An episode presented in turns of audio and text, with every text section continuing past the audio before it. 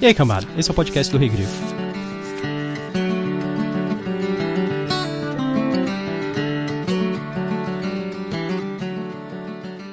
Alguns invernos depois eu segui o mesmo rumo. Tragava o mesmo veneno fermentado e comia a fritura em banha.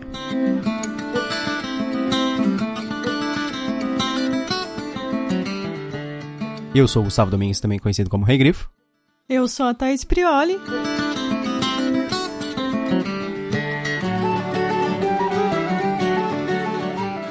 E hoje nós estamos aqui para falar sobre o conto Lua de Trevas, escrito pelo Leandro Hadrack, para o livro Crônicas da Tormenta, volume 1. Agora é o oitavo conto, a gente já passou da metade e agora finalmente estamos na, nos outros 50% do livro. é, o Leandro Haddad, ele tem diversos livros na Amazon também, ele é um escritor bem prolífico, principalmente no Kindle Unlimited. Isso, se você assina o serviço do Kindle Unlimited, você tem acesso aos livros de graça, né? E o autor, ele recebe você tem acesso aos livros de graça, não, né? Você assina o serviço e você paga pelo serviço. É como se fosse uma Netflix. Você tem acesso a diversos livros que você, você não paga mais para ler eles. Isso. Você paga pelo, pelo valor da assinatura e os autores eles recebem de acordo com o quanto você lê de cada livro deles.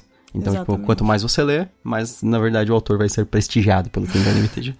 Vou fazer um resumo? Em uma noite de lua nova, o narrador e seu colega Jonas, o taverneiro, são surpreendidos na taverna Cabeça de Peixe por um estranho que conta uma história bizarra.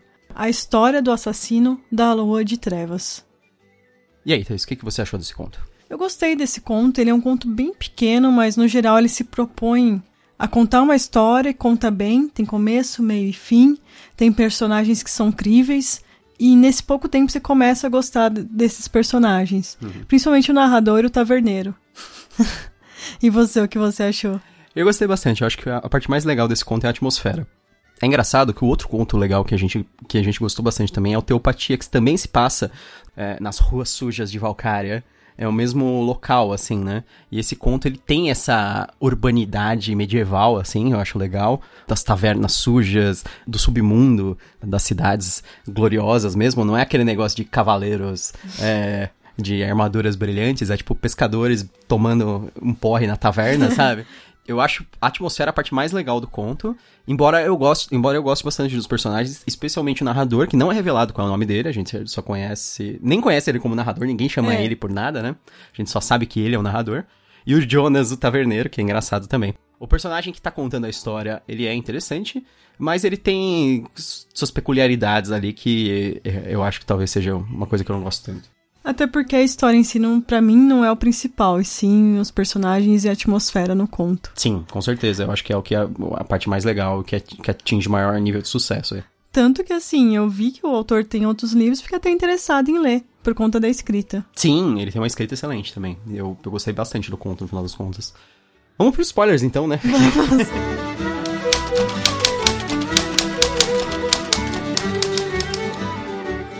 Quem pouco tem, sabe bem a diferença que uns trocados fazem.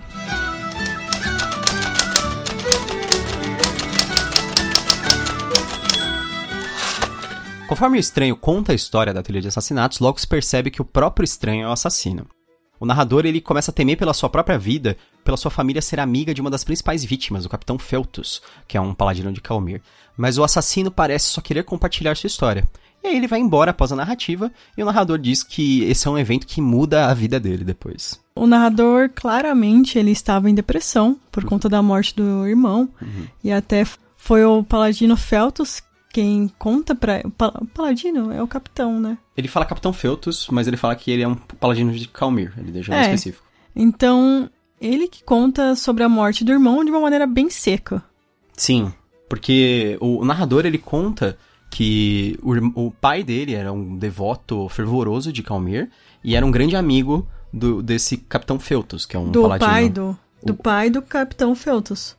Ah, é? Do pai do é. Capitão Feltus? Ah, tá. Eu entendi que era do Capitão Feltus. Não sei porque isso ficou na minha cabeça.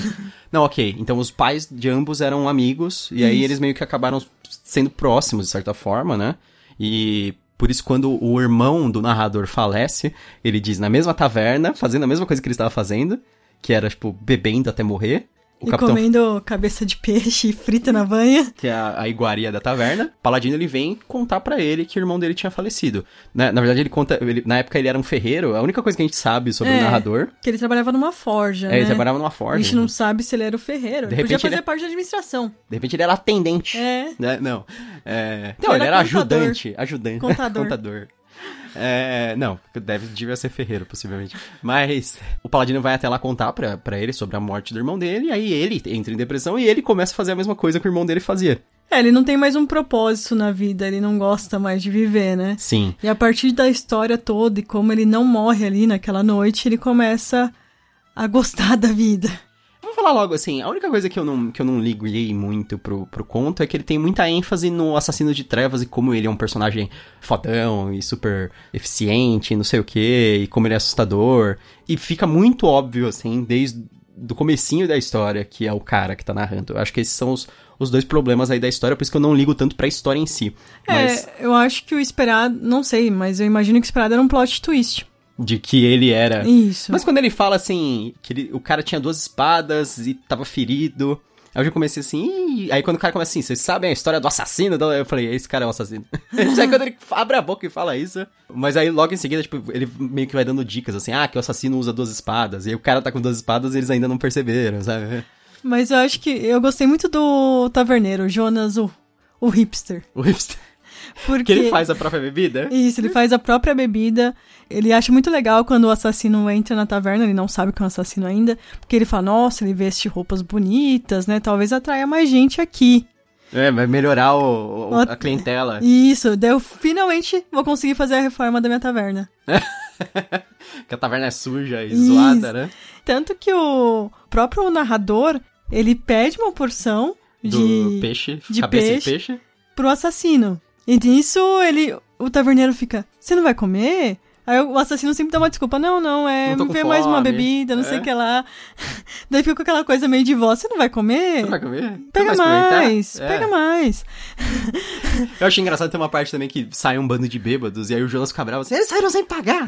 aí o, o- o narrador fala assim, não, não, eles largaram em cima da mesa, eles estavam contando, tentando contar um tempão as moedas. É, e, e o narrador ele fala que já antes Que eles estavam contando as moedas. Sim, sim, sim. Que ele É. vai te dando isso no conto e depois ele fala, não, eles já saíram. Ele faz bem é, o chamado foreshadowing, né, que é mostrar uma coisa antes e depois dar um- uma resolução pra aquilo, né? Isso. Então, tipo, isso tem, aparece em várias cenas ao longo do conto. É, a cena de- as cenas de ação e tal, são ok, mas a história do assassino, no final das contas, é estranha que ela não me chama tanta atenção quanto o que está acontecendo na É, taverna. pra mim também. É. Que é mais esse dia a dia. Não, e ele se interessando pela história. Tipo, tem uma história bizarra sendo contada em uma taverna e os caras estão lá enchendo a cara de petiscos nojentos e bebida fermentada de fruta, né? Que é, É. o que o taverneiro faz.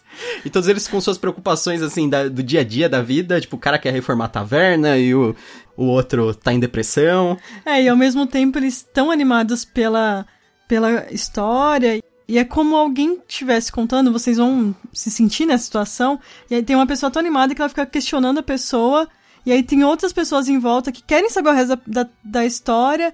E não dá porque a pessoa fica questionando porque tá animada. É, E aí o, Jo- o narrador fica questionando e o Jonas fala: Não, para, deixa Fica ele quieto. contar. Quero ouvir o resto da história. É. Ele, ah, mas aconteceu não sei o quê. Aí ele assim, fica quieto. ele tá contando a história, para de atrapalhar. Logo no começo ele fica também, para de importunar o freguês. Isso. É... Porque ele, na verdade, ele tá procurando emprego, né, também, o Sim. narrador. É, no final, assim, quando ele fala que o assassino sai de lá, ele, ele acha que o cara vai matar ele. Quando ele descobre que, ele- que o cara é o assassino, é aquela história assim, não, aí eu descobri que minha vida e história vai por um fio. Que não é necessariamente verdade, nada Não, indica que o assassino queria matar assassino, ele. ele mata sempre um seguidor de Calmer por noite. Isso. E na noite anterior ele mata a filha do Capitão Feltos, que ela que presenciou a morte, a morte de um, um cliente numa hospedaria. Ele dá a entender que nessa noite ele vai matar o Capitão Feltos ou... Ele matou o Capitão Feltos. Ou ele matou o Capitão Feltos? Matou o Capitão Feltos. Tanto que ele fala assim, já foi morto uma, um seguidor de Calmer hoje. Ah, tá. É, então. E aí eu me questiono se esse assassino seria seguidor de Nimbi? Porque existe essa rivalidade Nimbi e Calmir. Não necessariamente, pode ser de Hinin, que é o deus dos ladrões, mas é que ele não é deus dos assassinos, né?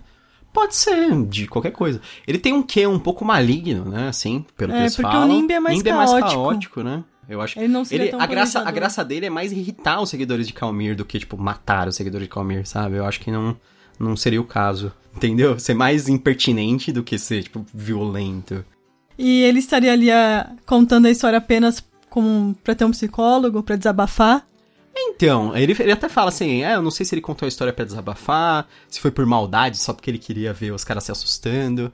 Mas no fim ele acabou indo pra taverna, porque eu acho essa parte interessante que é assim. Você percebe que o, que o assassino é bem metódico. Que ele tem essas regras, tipo, ah, ele só mata um por noite, ele é eficiente, etc. Blá, blá, Por isso que eu não acho que ele seja um seguidor de Nimbus. Sim, e aí tem a parte que ele fala assim, ele marca encontro com os caras pra matar o cara. É. Ele fala assim, ah, se você... Eu vou te encontrar em tal lugar. Aí, por exemplo, o que ele tinha feito com o Feltus é assim, você vai me encontrar em frente à taverna, cabeça de peixe, tal hora, debaixo lá do cotovelo de Valkyria, que a Valkyria é uma estátua gigante que tem no- na, na Seria cidade. ele um seguidor de Calmir. Ele gosta, né, de se planejar, de seguir horários. Mas é um seguidor de Calmir que mata outro seguidor de Calmir? Não, Ah. que por algum momento se revoltou. Ah, tá, pode ser. Ele é leal e mal. Então, e aí ele fala, ele marca aquele horário, só que aí depois ele sai do, do, do combinado e mata o, o Feltus antes, porque ele tava com raiva dele, né? Que ele fala assim, ah, o desgraçado me feriu gravemente, eu não ia esperar tanto tempo. Só que mesmo assim, ele sente a compulsão de ir até a taverna em que ele tinha marcado com o cara, e ele vai até a taverna e, com- como não tinha nada, porque ele já tinha matado o cara, ele fala assim, ah, vou contar uma história pra vocês. Como eu vim parar aqui na taverna cabeça de peixe? É, só lembrando que Calmir é o deus da justiça, né, aqui nesse Da- mundo é. de Tormenta. Da ordem, né? Eles falam. É. A maior parte dos paladinos que aparecem em todas as histórias são de Calmir. O único que eu vi de diferente foi o paladino Tiats, que é o Gregor, que aparece no. No que a gente leu no do Inimigo Mundo. do Mundo, é. É, enfim. A gente gostou até bastante do conto, né? Tem bastante coisa legal. Sim.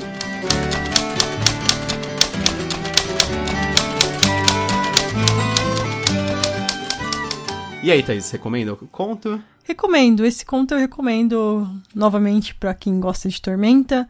Eu também recomendo pra quem gostou desse conto, se você ainda não viu uma série chamada Barry da HBO, que também conta a história de um assassino. Verdade, a gente tá assistindo recentemente, achou muito legal. É uma mistura de drama com comédia. Sim, é um assassino que acaba entrando por um grupo de teatro Isso. e, de certa forma, muita coisa funciona como se fosse pra desabafar pra ele, né? É, então por isso que eu pensei nisso. Tem duas temporadas até agora, a gente assistiu a primeira. São oito episódios na primeira, então Uhum. é bem curtinho. Pra quem gosta de histórias de taverna, apesar que eu não acho, é, assim, o máximo em histórias de taverna, tem o, o- Nome do Vento também, que eu acho que é uma recomendação meio parecida, que ele, ele tem um- uma estrutura parecida, que a história tá toda sendo contada dentro de uma taverna. Só que, no caso, pelo taverneiro, né? Que é o personagem principal. Um, um outro livro de fantasia que tem uma atmosfera decadente, que eu acho bem legal, é o As Mentiras de Loco Lamora, Sim. que é o primeiro livro da série do Nobres Vigaristas, que eu acho uma boa também, se você gostou. E as outras coisas de Tormenta, logicamente. Enfim, mas eu recomendo bastante esse conto também. Eu achei um dos mais legais até agora. Nosso próximo podcast vai ser sobre o livro Crânio e o Corvo, do Leonel Caldela. É o segundo livro da trilogia. Nós estamos lendo no momento. Espero terminar até lá. Nós- se bem que a gente tá avançando bem rápido até. No, no É. livro, o problema dele é ele ser gigantesco, né? Exatamente. Mas nós estamos fazendo um- um- uma boa média aí por dia. E lembrando também que ainda está o Catarse do Tormenta 20. Caso você ainda não participou e queira, ainda dá tempo. Sim. Atingindo todas as metas. É, eles já passaram bastante aí do 800 mil atualmente, do, de somatória, e eles estão direcionando para tanto um projeto para as pessoas poderem produzir coisas para Tormenta 20, quanto se, se eles chegarem a um milhão, fazer um curta-metragem do mundo. 900 mil. 900 mil? 900 mil é a última meta. Uhum. Fazer um, um curta-metragem do mundo. É a campanha do Catarse mais, com mais sucesso aqui do Brasil. Mais bem sucedido, assim, agora já tá passando bem longe. do- É, rumo a um milhão agora. Sim, rumo a um milhão. Espero que vocês tenham gostado desse episódio do Lua de Trevas. Então fiquem com a gente aí pra saber mais de Tormenta, que nós vamos continuar dentro desse universo. E até mais. Até a próxima. E bem-vindos ao Canavial.